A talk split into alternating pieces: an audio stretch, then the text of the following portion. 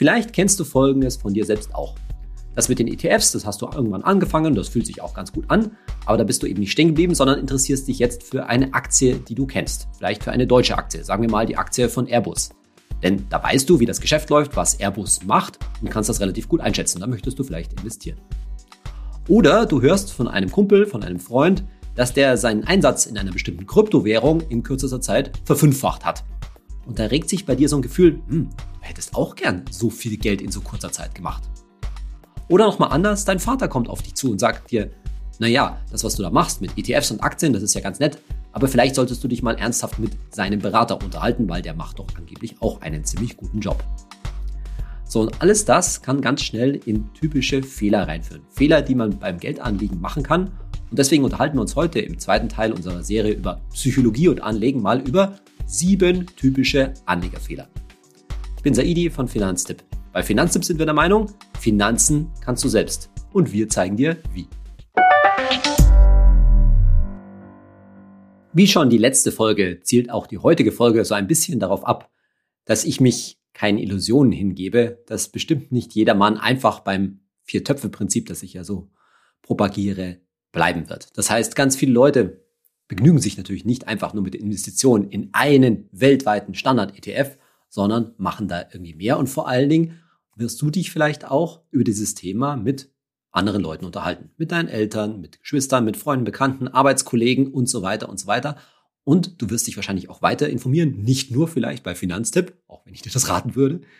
Und da kommt man natürlich auf, naja, Ideen.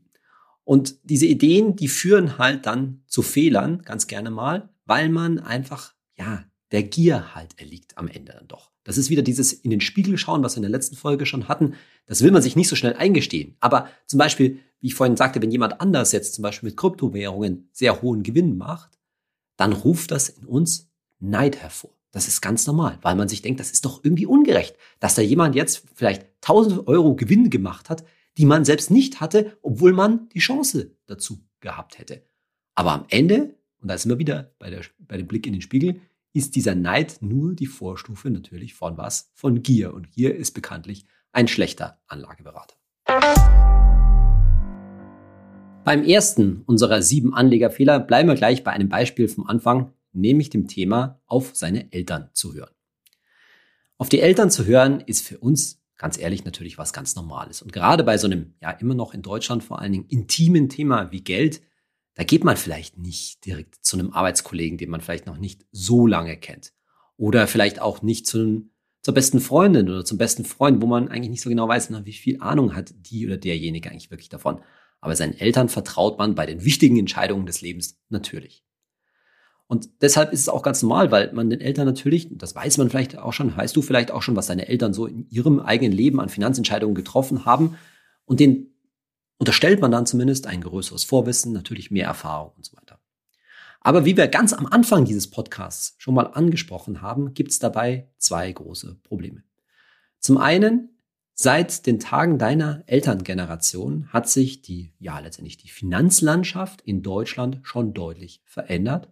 Und zwar vor allen Dingen in deren Sicht, dass insbesondere die klassischen Banken, aber auch die Versicherungen, ja nicht mehr den Einfluss haben, nicht mehr so viel, vor allen Dingen direkte persönliche Beratung machen, wie das früher noch der Fall war. Und früher war diese ja fast schon Abhängigkeit, auch diese gewisse Gläubigkeit an Banken und Versicherungen, gerade eben auch wahrscheinlich bei deinen Eltern, nicht jetzt speziell bei, der, bei deinen Eltern, aber in der Generation deiner Eltern, noch um einiges höher. Tatsächlich ist das, muss ich sagen, eine total positive Veränderung. Denn wie wir in diesem Podcast ja schon öfter angesprochen haben, Beratung bei den Banken und Versicherungen im eigentlichen Sinne hast du nie bekommen und haben auch deine Eltern nie bekommen. Denn Banken und Versicherungen waren schon immer darauf angewiesen, vor allen Dingen etwas zu verkaufen natürlich. Und in diesem Verkaufen, in den Produkten, die sie verkaufen, steckten halt nun mal bekanntermaßen ordentlich Provisionen drin, an denen dann die entsprechenden Berater und natürlich auch die entsprechende Organisation, Bankfiliale und die gesamte Firma dann eben immer ordentlich mitverdient haben. Und es hat wirklich lange gedauert und da hat das Internet natürlich einen großen Beitrag dazu geleistet und auch ja wir auf, nicht nur wir, aber der gesamte Bereich Finanzen auf Social Media und in solchen Podcasts wie hier haben dazu, glaube ich, schon ein Stück weit Aufklärung geleistet, sodass ich glaube, dass eine heutige Generation, also die berühmte Generation Z, eigentlich nicht mehr so viel am Hut hat mit Banken und Versicherungen und wahrscheinlich in vielen Fällen noch nie eine Bank von innen gesehen hat. Ist ja eigentlich auch nicht mehr notwendig. Also nochmal, das ist eigentlich durchaus eine positive Entwicklung, dass wir uns da ein Stück weit unabhängig machen von so einer in letzter Linie provisionsgestützten Beratung. Nicht in allen Fällen kann man die vermeiden und in manchen Fällen sollten, sind wir bei Finanzamt auch der Meinung, sollte man die in Anspruch nehmen. Zum Beispiel bei dem großen Thema BU, Berufsunfähigkeitsversicherung, denn da ist es durchaus angebracht, zu einem Versicherungsmakler zu gehen und sich verschiedene Angebote zu machen. Aber da willst du ja auch etwas kaufen. Und dagegen einfach nur zu sagen, ich habe 10.000 Euro, wie soll ich die anlegen? Das, wie wir jetzt schon, glaube ich, genug gesagt haben, das kannst du guten Gewissens eben selbst machen.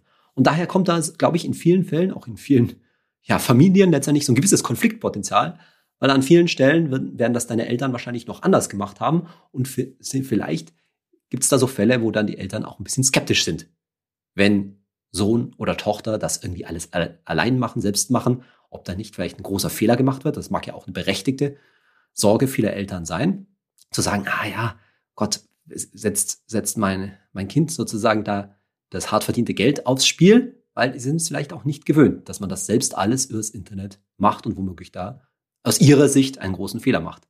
Aber in meisten Fällen wird es wahrscheinlich eine gute Idee sein, nicht zu dem entsprechenden Berater oder der Beraterin in der Bank zu gehen, denn das Angebot dort wahrscheinlich wird nicht besser sein. Und wenn du es dir anschauen willst, dann hörst dir an, aber ich würde dir dringend raten, unterschreib nichts vor Ort, sondern schau dir die Angebote gut an. Und wenn du ein bisschen danach suchst, heute ist ja gesetzlich vorgeschrieben, dass eigentlich alles relativ offengelegt werden muss, dann wirst du in den entsprechenden Informationsblättern natürlich die entsprechenden Kosten auch finden.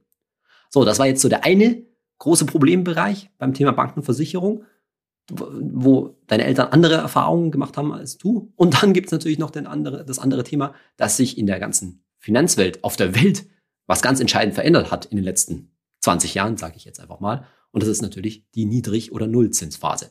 Deine Eltern sind sozusagen finanziell sozialisiert worden in einer Welt, wo es noch ein wenig vernünftige Zinsen gab. Die kannten das vielleicht noch, dass man so drei oder vier Prozent, ja, für, zumindest für eine gewisse Zeit garantiert gekriegt hat. Und das gibt's halt heute nicht mehr. Und diese Nullzinsphase bekanntermaßen, die zwingt uns dazu, A, langfristig zu denken in der Geldanlage und dass du auch, um eben ordentliche Rendite zu erzielen, sehr viel stärker, ja, ein Stück weit eher ins Risiko gehen musst so ins Risiko gehen, vor allen Dingen aus Sicht deiner Eltern, denn wenn die nicht so viel Erfahrung mit Aktien und schon gar nicht ETFs haben, dann ist das für sie wahrscheinlich ins Risiko gehen. Und auch da herrscht ein gewisses Konfliktpotenzial, dass vielleicht dein Vater oder deine Mutter sagen, Mensch, was machst du denn da? Das ist doch viel zu riskant und so weiter. Aber tatsächlich sind natürlich heute die Alternativen, gerade im Versicherungsbereich, Lebensversicherung, Rentenversicherung, nicht mehr wirklich da. Diese Produkte lohnen sich nicht nur wegen der Kosten, sondern in vielen Fällen auch wegen der niedrigen Zinsen halt einfach nicht mehr. Und deshalb trifft und da sind wir wieder bei der Generation Z, diese Generation, zu der du vielleicht auch gehörst oder vielleicht bist du schon älter, auf eine Situation, die kaum noch vergleichbar ist mit der Situation vor 20 Jahren. Es ist kaum noch notwendig, überhaupt eine Bank noch zu betreten, muss man ganz klar sagen. Und die alten Produkte sind eigentlich nicht mehr, nicht mehr notwendig. Vor 20 Jahren haben ETFs, es gab sie zwar zum Teil schon, aber haben so gut wie überhaupt keine Rolle äh, gespielt. Ich kannte vor 20 Jahren auch noch keine ETFs, muss ich auch ganz deutlich sagen. Und es gibt, das ist eben das Gute, heute in fast allen Bereichen sehr viel kostengünstigere Produkte und eben zum Beispiel mit Aktien-ETFs Produkte, mit denen du mit auf einfache Art in, in den Aktienmarkt investieren kannst und langfristig denken kannst. Alles Instrumente, die deine Eltern einfach schlichtweg, als sie wahrscheinlich ihre finanziellen Entscheidungen vor vielleicht 20 oder 30 Jahren getroffen, äh, getroffen haben, die ihnen nicht zur Verfügung standen. Unser zweiter Anlegerfehler schließt sich ziemlich eng an den ersten an. Da geht es nämlich um das Vertrauen in vermeintliche Experten. Mir ist völlig klar, dass wenn du dir meinen Podcast anhörst, du auch nichts anderes machst. Du siehst mich wahrscheinlich als ein Stück, als einen Experten, der wird schon recht haben und dem muss ich vertrauen. Aber ich glaube schon, dass mein Konzept und das Konzept von Finanztipp ein Stück weit anders ist als das Konzept vieler, zumindest selbst erklärte Experten da draußen. Denn es geht noch gar nicht mal so darum, dass die jetzt unbedingt so wahnsinnig viel Geld an dir verdienen wollen. Das kann durchaus der Fall sein. Das war eben mein Beispiel vorhin mit dem Bankberater oder auch dem Versicherungsvertreter. Sondern es geht darum, dass da draußen natürlich ein Riesenmarkt an Finanzexpertise ist, egal ob auf Social Media, in Finanzbüchern, die verkauft werden wollen, in anderen Podcasts und so weiter, die dir sagen, hey, ich weiß es besser. Und mach dir klar, da draußen herrscht nicht nur eine, ein Wettbewerb, eine Konkurrenz um dein Geld, sondern vor allen Dingen auch eine Konkurrenz schlichtweg um deine Aufmerksamkeit. Und um deine Aufmerksamkeit zu erheischen, muss ich mir als echter oder auch vermeintlicher Finanzexperte eine Position suchen, die sich abhebt, die die Sache zu einer Expertise macht, die du dir gerne anhörst, weil du eben diesemjenigen, demjenigen diese Expertenschaft auch wirklich zurechnest, zuschreibst. Und dafür ist es in vielen Fällen notwendig, irgendetwas, ob jetzt, wie gesagt, berechtigt oder nicht berechtigt, irgendetwas darzustellen, zu behaupten, ein Produkt zu empfehlen, anzupreisen, selbst aufzu, aufzulegen, das sich deutlich unterscheidet und das wahrscheinlich in vielen Fällen auch ein Stück weit kompliziert ist. Denn nur was kompliziert ist, braucht ja auch einen Experten. Also ganz egal, ob es sich um bestimmte Produkte handelt oder auch um Markteinschätzungen, also zum Beispiel zu sagen, jetzt kommt dann der Crash oder im Gegenteil, jetzt geht's mit der und der Anlage total durch die, durch die Decke. Das unterstellt immer so, dass da ein Experte ist, der mehr weiß als du, der also eine hierarchische Beziehung zu dir hat, der ein Stück weit auf dich als Anleger herunterschauen kann und der, das ist ganz wichtig, über ein Expertenwissen verfügt, in das du nicht so richtig reinschauen kannst das dir sozusagen überlegen ist und das ein Stück weit auch eine Blackbox für dich ist. Warum erzähle ich das alles? Weil wir alle für diese vermeintlichen Expertisen durchaus anfällig sind. Das stelle ich sogar bei mir selbst fest, denn ich, ich wage gar nicht zu behaupten, dass ich wirklich den Überblick über alle Anlagekonzepte dieser Welt natürlich habe. Und immer wieder lese ich Geschichten, die halt etwas behaupten, was auch zum Beispiel durchaus wissenschaftlich klingen mag. Die sagen, mit dieser Methode hast du eine Chance, den Markt zu schlagen, zum Beispiel. Da bin ich natürlich sofort vorsichtig und sage, nein, das funktioniert wahrscheinlich nicht. Aber wieso funktioniert es nicht? Und es reizt mich dann doch, mich damit näher zu beschäftigen und die entsprechenden Fragestellungen aufzustellen. Und das Gleiche kann ich dir nur auch raten. Ich sage gar nicht, hör pauschal nicht auf andere Experten. Aber unbedingt, geh unbedingt kritisch damit um und frag dich, wie können die das schaffen, schlauer zu sein als der Rest? Ganz einfach gesagt. Und was ich glaube, unser Konzept von Finanztipp da abhebt, zu sagen, wir wollen gar nicht schlauer sein als der Rest. Wir behaupten gar nichts. Wir erzählen eigentlich nur was, was ganz ehrlich auch relativ viele andere erzählen, nur bleiben die, hören die da nicht auf. Der große Vorteil, wenn du mir zuhörst, wenn du Finanztipp liest, wenn du Finanztipp konsumierst, ist, dass wir es nicht nötig haben zu sagen, hey, wir sind irgendwie wahnsinnig special in der Hinsicht, wir haben da die Weisheit mit Löffeln gefressen, sondern wir setzen auf ein total einfaches Konzept, das ich dir in diesem Podcast, glaube ich, jetzt hinlänglich erklärt habe und begnügen uns mit der einfachen Tatsache, dass die, wir langfristig die durchschnittliche Aktienmarktrendite abschöpfen wollen. Abschöpfen wollen. Das können sechs, sieben, acht Prozent langfristig sein und damit ist auch gut. Und damit haben wir schon einen riesen Fortschritt gegenüber den Milliarden, Billionen von Euro in Deutschland erzielt, die irgendwie unverzinst auf Tagesgeldkonten, Sparbüchern und so weiter, Girokonten rumliegen. Und genau dem möchtest du folgen. Und alles, was darüber hinausgeht, Anlagekonzepte von Börsenexperten, von Robo-Advisern, von sonstigen Gurus im, im, Internet. Wenn du möchtest, hör sie dir an, aber stell ganz große Fragen. Und wenn du der Meinung bist, ich verstehe es nicht so ganz, wo soll da eine besondere Sicherheit oder eine besondere tolle Performance herkommen, dann würde ich dir schon sagen, wenn du es meinst, so richtig habe ich es nicht verstanden, lass die Finger davon. Bis jetzt haben wir uns relativ stark im, ja, ich würde sagen, kognitiven Bereich bewegt, ja wie man, auf wen man hört, welche Argumente man anerkennt. Jetzt gehen wir ein Stück weit in den ja, emotionalen Bereich. Beim dritten Anlegerfehler, den haben wir in der letzten äh, Podcast-Folge schon relativ gut besprochen, nämlich den Hauptanlegefehler wahrscheinlich, sich nämlich von seinen Emotionen leiten zu lassen. Du fühlst dich wahrscheinlich erinnert, wo ich sage, naja, da geht's eben um das Thema Coolness und dass die nicht so leicht zu bewahren ist. Vielleicht nochmal folgender Aspekt dazu. Das, was ich dir in diesem Podcast erzähle, langfristiges Aktieninvestment mittels ETFs, das funktioniert in der heutigen Zeit für dich natürlich auch so gut, weil wir eben eine sehr starke Börsenphase haben. Ja, die jeden Tag natürlich enden kann, aber ganz klar muss man sagen, Corona hin oder her, die letzten 10, 12 Jahre an der Börse waren fast nahezu ein Traum. Wenn man sich den Chart des MSCI World, habe ich heute Morgen mal wieder gemacht, mal anschaut, das ist eigentlich faszinierend, wenn man da langfristig, wenn man mal so einen Corona-Knick da mal kurz durchlegt, da kannst du lineal durchlegen. Das geht wie eine Einbahnstraße nach oben. Wahrscheinlich würde der eine oder andere sagen, ja, ich möchte aber keine Einbahnstraße, ich möchte eigentlich eine exponentielle Kurve, die so richtig steil durch die Decke schießt. Das ist eben dann ein bisschen vermessen, da sind wir beim Thema Gier. Aber eigentlich kann man sagen, das ist doch super zum Schlafen. Punkt ist der, wie man kurz mal während Corona gesehen hat, das ist einfach nicht die Regel. Und das wird wahrscheinlich auch nicht immer so bleiben. Ich kann jetzt, jetzt eine volkswirtschaftliche Abhandlung halten darüber, was passiert, wenn vielleicht die Notenbanken irgendwann mal ihre Anleihekäufe zurückfahren oder die Zinsen irgendwann mal steigen. Aber darum geht's gar nicht. Der Punkt ist eigentlich der, was ich dir sagen möchte. Stell dir mal vor, wir hätten jetzt eben nicht 2021, sondern wir hätten vielleicht 2008 oder wir hätten 2002 will ich sagen, in einer absoluten Downphase an den Börsen, wo es richtig rauf und runter geht und vor allen Dingen aber, wo die Kurse schon sehr stark gefallen sind. Und ich verspreche dir, die Webseite von Finanztipp, YouTube, mein YouTube-Kanal auf Finanztipp und dieser Podcast hier, die würden alle immer noch gleich aussehen. Die Empfehlung wäre genau dieselbe. Denn das, was wir grundsätzlich als Funktionieren der Weltwirtschaft anerkennen, wo wir sagen, genau diese langfristige Aktienrendite, die hat immer Bestand gehabt die funktioniert immer. Diese Erkenntnis, dass der MSCI World über 15 Jahre im Durchschnitt 7% gemacht hat, naja, die trifft auf alle 15 Jahresperioden zu, auch eben in solchen Downphasen. Und mir geht es gar nicht darum, um den großen Crash, sondern immer wieder daran zu erinnern, dass es dir während deines Anlegerlebens bestimmt auch passieren wird, garantiert, dass die Börse jahrelang mal da niederliegt. Das ist ganz normal. Mach dir bitte unbedingt klar, es ist eben diese große Geduld mit der entsprechenden Coolness gefragt, sich auch dann nicht verschränken zu lassen. Nicht nur, wenn es kurz mal runtergeht, so wie während Corona, sondern wenn man jahrelang im Minus ist. Das ist durchaus normal, dass man eine Durchstrecke von drei, von fünf, vielleicht sogar von sieben Jahren hat. Und da ist eben das Vertrauen gefragt. Wahrscheinlich wirst du, oder zumindest viele Leute werden sagen, naja, ich warte eigentlich nur auf so einen Rücksetzer, um dann noch mehr Geld da reinzupumpen, weil ich habe noch was auf dem Tagesgeldkonto oder ich kriege ja einen Bonus von meiner Firma oder ich kann mir meinen Sparplan noch erhöhen und so weiter. Ja, das ist ja gut und schön. Das Thema Warten auf niedrige Kurse, das haben wir an einer anderen Stelle schon mal kurz angesprochen, werden wir vielleicht nochmal behandeln. Aber vor allen Dingen ist es so schnell gesagt.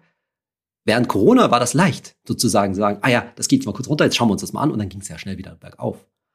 Aber wenn das eben ein Jahr, zwei, drei, vier Jahre unten bleibt und du dir denkst, sag mal, was hätte ich mit dem Geld in der Zeit alles anstellen können? Weil vielleicht gibt es zu dem Zeitpunkt dann auch andere Möglichkeiten. Vielleicht kommt dir dann Gedanke, hätte ich vielleicht doch eine Wohnung kaufen sollen, zum Beispiel. Es ist ganz normal in der menschlichen Natur, da mit dem Bauch zu entscheiden, sich von Emotionen leiten zu lassen. Und Geduld ist bei weitem nicht jedermanns Stärke. Und da sind wir wieder bei diesem Thema Introspektion, was ich letztes Mal gesagt habe. Wichtig bei diesen Anlegerfehlern ist alles, sich selber kennenzulernen und sich selbst, und das glaube ich, anders geht das nicht, sich in diese Situation vorher rein zu versetzen. Das will ich eben erreichen mit diesem Podcast, damit du dann, wenn es darauf ankommt, eben nicht die falschen Entscheidungen triffst.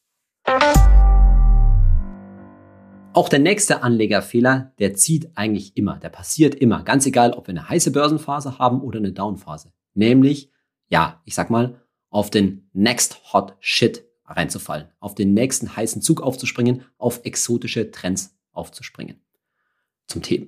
Aktuell ist das wahrscheinlich doch das Thema Kryptowährung, auch wenn es sich fast schon wieder ein bisschen alt anfühlt. Aber es kommen ja dauernd neue Kryptowährungen auf den Markt und immer wieder gibt es eine neue, die gerade in aller Munde ist. Und das wird genauso sein. Dann gibt es das Thema Meme Stocks, also irgendwelche Aktien, die in, auf Social Media, Reddit oder sonst wo, wo Stichwort Wall Street Bets gehypt werden. Da ist man geneigt. Oder dann altes, auch älteres Thema, sieht man immer wieder Werbung auf YouTube, insbesondere CFDs, Contracts for Difference, mit denen man riesige Gewinne macht, wo aber sogar die Firmen verpflichtet sind aufzuklären, dass die Mehrheit der Anleger bei der Investition in CFDs Geld verdient. Und, und, und, und. Und ich habe keine Ahnung, was in den nächsten 10, 20 Jahren an neuen Investmenttrends daherkommen wird. Aber ich kann dir versprechen, es wird was Neues geben, von dem wir heute noch keine Ahnung haben, wo aber vielleicht du dir in fünf oder sieben oder zehn Jahren denkst, Menschenskinder, ist da was gelaufen. Mein ETF, der dümpelt so vor sich hin, der hat vielleicht sogar mal eine schlechte Phase gehabt, letztes Jahr minus 10 Prozent und da ist das Geld wieder durch die Decke gegangen. Und das ist doch die, der große Trend. Der Punkt ist immer der, dass du dich fragen musst, nicht so sehr wahnsinnig, ob das jetzt einfach nur eine Verarsche ist. Das mag es durchaus mal auch geben. Sondern sich zu fragen, welches Risiko gehst du eigentlich ein, wenn du dort investierst? Und auf welcher Basis beruht eigentlich die Erwartung, dass irgendein Investment und auch der Investment in einen solchen Hot Shit wirklich durch die Decke geht oder anders gesagt zumindest mal eine Überrendite erzielt. Bei Kryptowährungen, das haben wir ja schon, ja schon besprochen, ist halt vor allen Dingen die Frage nicht so sehr, ob sich die grundsätzliche Technologie durchsetzen wird, sondern genau welche Ausprägung dieser Technologie sich durchsetzen wird und damit letztendlich vor allen Dingen, welche Kryptowährung da eigentlich ja, Einzug halten, halten wird. Und nochmal, ich will niemandem das, das Thema komplett ausreden, aber das Risiko, und sieht man ja vor allen Dingen auch an den Schwankungen, ist schon beträchtlich. Wie gesagt, unser Argument, Argument bei den Aktien, bei den Aktien-ETFs, bei den Standard-ETFs ist ja nicht nur die vergangene Performance, ne, dass man einfach sagt, ja, ja, da habe ich irgendwie so eine Erwartungshaltung von irgendwas zwischen 5 und 8, 9 Prozent im Jahr langfristig, sondern es beruht ja auch auf einem inhaltlichen Ding, auf einem klaren Erkenntnis, dass die Weltwirtschaft letztendlich nicht funktionieren würde, wenn sich Wirtschaften, wenn sich Unternehmer sein, wenn sich Gewinne machen, ja, nicht einstellen würde, wenn sich das nicht lohnen würde, wenn man damit letztendlich nicht mehr Rendite erzielen würde, als was man an Zinsen auf einen Kredit zahlen müsste. Das ist letztendlich immer noch die inhaltliche Begründung, warum das langfristig immer funktionieren sollte. Zumindest solange wir noch eine Marktwirtschaft und einen funktionierenden Markt haben. Aber über solche Weltuntergangsszenarien will ich jetzt hier gar nicht reden. Aber diesen Next Hot Shit Geschichten, da steckt halt immer ganz viel Spekulation drin, vor allen Dingen Erwartungen und man, du musst dich immer fragen, egal auf was du reinsteckst, selbst bei Gold oder solchen alteingesessenen Geschichten und natürlich bei einer Immobilie auch, worauf beruht diese Erwartung und wie fundamental gerechtfertigt ist die? Und nochmal, mir geht's immer darum, dass du dort und ob du dort einen Großteil deines Geldes investieren sollst. Ich rede nicht davon, irgendwo mal rumzuspielen und irgendwie ein Prozent des Geldes irgendwo reinzustecken. So was kannst du machen, solange du das schön getrennt hältst von deinen ETFs und darum spekulierst. Darüber habe ich ja in der letzten Podcast-Folge schon gesprochen. Sondern wir reden immer über signifikantes Investment, also wo du 20, 30, 50 Prozent deines Geldes hinschiebst und dann merkst du sofort, uh, das ist dann schon gleich mal eine ganz andere Nummer. Aber mach dir klar, nochmal, solche exotischen Trends, solche heißen Geschichten, die werden in den nächsten Jahren immer wieder ranrollen. Es wird einen nächsten Trend geben, so wie es jetzt in Kryptowähr die Kryptowährungen sind. Und die FOMO, the fear of missing out, gegen die sind wir alle ein Stück weit nicht gefeit. Aber FOMO hat halt auch wieder was mit, mit Neid und mit Gier zu tun. Wieder das Thema sich selbst den Spiegel äh, vorhalten klar machen, da ist was in deinem Bauch, das deine Anlageentscheidungen beeinflusst. Die Frage ist nur, wie geht dein Kopf damit um? Wie geht, gehst du selber mit deinem Bauch um? Bringst du, hier sind wir wieder beim Thema, die nötige Coolness um, um dich eben nicht vorschnell in sowas reinfinden zu lassen.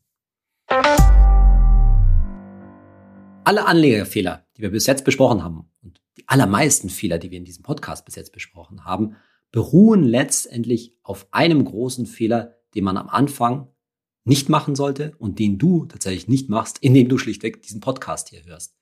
Nämlich eine Geldanlage anzufangen, ohne eine langfristige Strategie zu haben, ohne einen Plan zu haben. Ich habe ganz am Anfang mal gesagt, dieser Podcast könnte auch Geld mit Plan heißen, nämlich zu sagen, ich mache mir ein einfaches Konzept, wie ich mit meinem Geld umgehen möchte. So, wenn ich jetzt von so ein Wort wie Strategie in den Mund nehme, dann denkst du dir vielleicht, oh, das ist aber irgendwie kompliziert und da muss man irgendwie ganz viele Sachen bedenken. Nee, ist es natürlich nicht. Geld ganz einfach. Du hast bereits eine Strategie.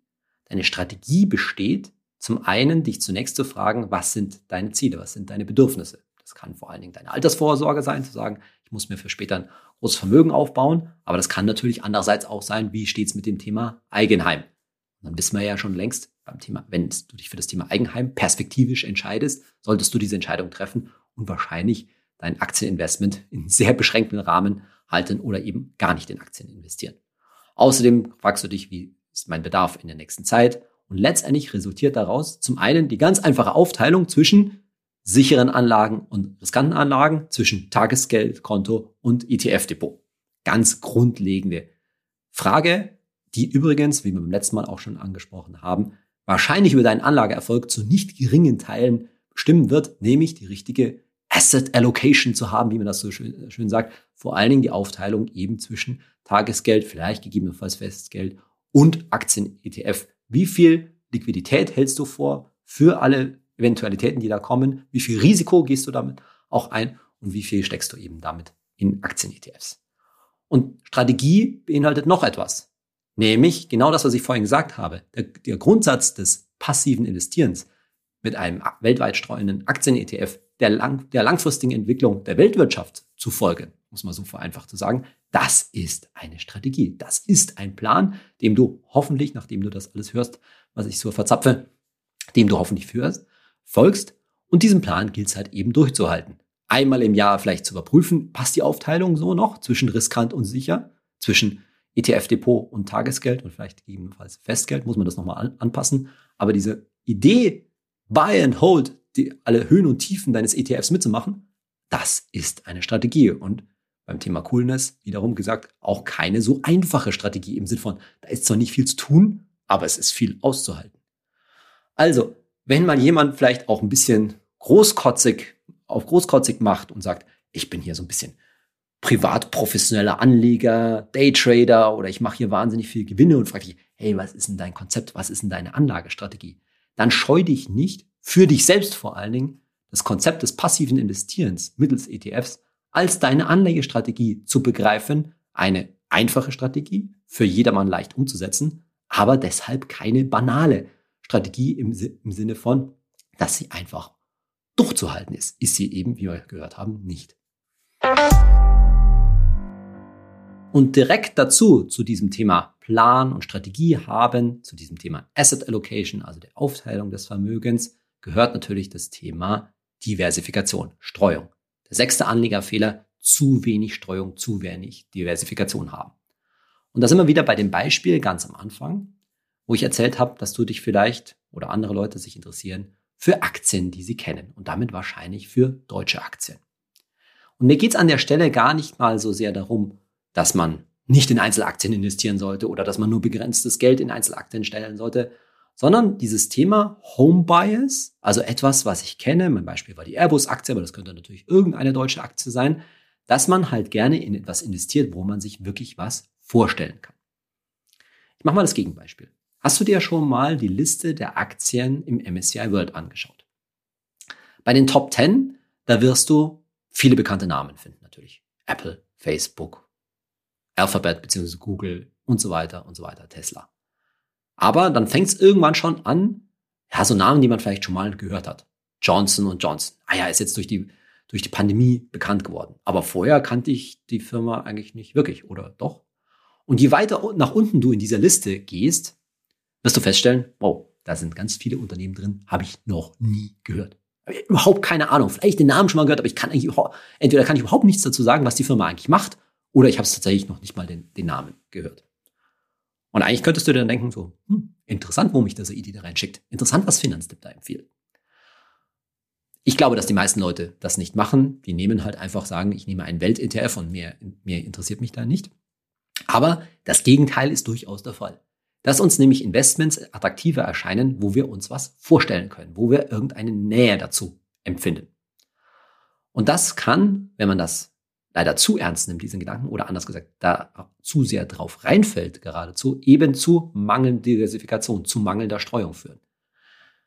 Wir wissen bekanntermaßen, da gibt es Statistiken dazu, dass die Deutschen viel zu viele deutsche Titel in ihren Depots halten. Das ist in anderen Ländern übrigens ganz genauso. Ich glaube, dass die Deutschen relativ besonders affin dafür sind. Warum? Weil sie eben nicht so aktienaffin sind. Und wenn sie es dann machen, dann trauen sie sich eben eher an das Zeug ran, was sie kennen. Allianz, Daimler, BMW und so weiter. Das Gefährliche dabei ist, dass man halt im Wesentlichen auf die Erträge eines Landes setzt, dass man zu wenige Titel, wie wir gerade schon gehört haben, zu wenig diversifiziert und vor allen Dingen damit auch verkennt, dass man ein gewisses doppeltes Risiko eingeht. Das haben wir auch schon mal kurz angesprochen. Denn letztendlich ist ja dein Einkommen und auch deine soziale Sicherung zum Beispiel eh schon von Deutschland abhängig. Dein Arbeitsplatz ist wahrscheinlich in Deutschland, du hast wahrscheinlich vielleicht einen deutschen Arbeitgeber. Deine Rente, deine gesetzliche Rente ist im Wesentlichen beruht auf der ja, wirtschaftlichen Leistungsfähigkeit von Deutschland, das muss man schon ganz klar sagen, denn das hängt deine Rente hängt vor allen Dingen davon ab, wie gut es den folgenden Generationen dann geht, denn die folgenden Arbeitnehmer bezahlen ja dann deine Rente. Also will sagen, da hängt wahnsinnig viel an Deutschland. Und da macht es doch nur Sinn, dein Vermögen, dein angelegtes Geld, die Produktivkraft, Kapital in deinem Leben, nicht alles zumindest in Deutschland zu investieren oder sogar relativ wenig, sondern eben weltweit zu streuen. Und das ist so ein Thema, dass man eben auf diesen Home Bias nicht so stark reinfallen sollte, sich immer wieder fragen sollte, macht das eigentlich Sinn? Muss ich wirklich in das investieren, was ich gut kenne? Ich würde sagen, naja, immer wo du investierst, immer wo du Geld anlegst, du solltest es verstehen, was da passiert. Aber das heißt, ist nicht das gleiche wie zu sagen, ich kenne das, weil da habe ich das Firmenlogo schon mal irgendwo an der Straße gesehen oder sowas in der Richtung. Bei unserem siebten und letzten Anlegerfehler, da gehen wir wieder ein Stück weit auf die kognitive Seite, also was in deinem Hirn wirklich vor sich geht. Wenn du auf ein bestimmtes Wertpapier, eine bestimmte Aktie aufmerksam wirst, die du kennst, wo eben der Home Bias zuschlägt, wo es wahrscheinlich ein deutscher Titel ist, ja, das erregt natürlich deshalb deine Aufmerksamkeit, weil du eben was damit verbinden kannst, aber vor allen Dingen wirst du wahrscheinlich darauf aufmerksam, weil das entsprechende Ding gerade in der letzten Zeit ziemlich gut gelaufen ist. Das kann angepriesen werden durch die im eigentlichen Sinne durch die Werbung, durch die Werbung von Banken, von sonstigen Kapitalanlagegesellschaften, die also mit der Performance, ja, entweder der letzten Wochen oder der letzten Jahre werben. Es kann aber auch sein, dass einfach Werbung im weiteren Sinne darüber auf in einem Podcast, auf Social Media und so weiter geredet wird, weil eben da eine starke Performance in der letzten Zeit vorgelegen hat. Was, wie gesagt, was auch immer das sein mag. Das mag ein ETF sein, eine Aktie oder sonstige Wertpapiere oder sonstige Kapitalanlageprodukte. Jedenfalls ist es ganz natürlich, ganz egal, ob das jetzt aktive Werbung ist oder einfach nur Inhalte, dass man sich gerne über Sachen unterhält, die gerade the hot shit eben sind. Zum Beispiel vielleicht mal wieder Bitcoin, weil der Bitcoin-Kurs gerade mal wieder neue Rekordhöhen in kürzester Zeit geknackt hat. Klar gibt es auch mal den, den gegenteiligen Effekt, dass man sich über irgendwas hält, was völlig eingebrochenes durch die Decke ist.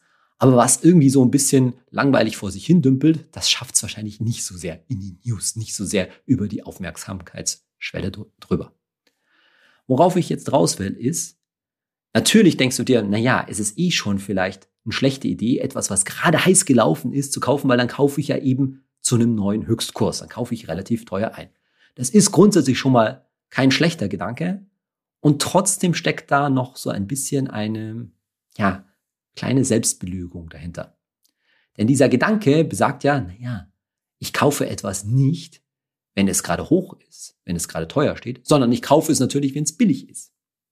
Und der Witz an der Sache ist natürlich, dass hinter diesem ganzen, ganzen Gedankengang, oben besser nicht zu kaufen, sondern zu verkaufen, sondern unten zu kaufen, Market Timing dahinter steckt. Der Glaube, dass ich etwas relativ gut vorhersehen kann, dass ich es schaffen kann, billig einzukaufen und teuer wieder zu verkaufen, dass ich die richtigen Kurse abpassen kann.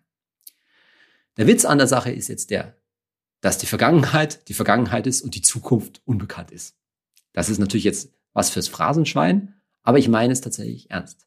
Wir versuchen bei unseren Anlage, Anlageentscheidungen, bei unseren Investments uns zwang, zwar, äh, ja, verzweifelt an irgendetwas festzuklammern. Und das Einfachste sind natürlich Zahlen, weil die sind, ja, scheinbar unabhängig, die sind Fakten, die stellen etwas dar. Und da kann ich doch sagen, je nachdem, wie gut das jetzt gelaufen ist, plus 10 Prozent im letzten Jahr, plus 40 Prozent im letzten Jahr, plus 15 Prozent über die letzten vergangenen drei Jahre, wie auch immer.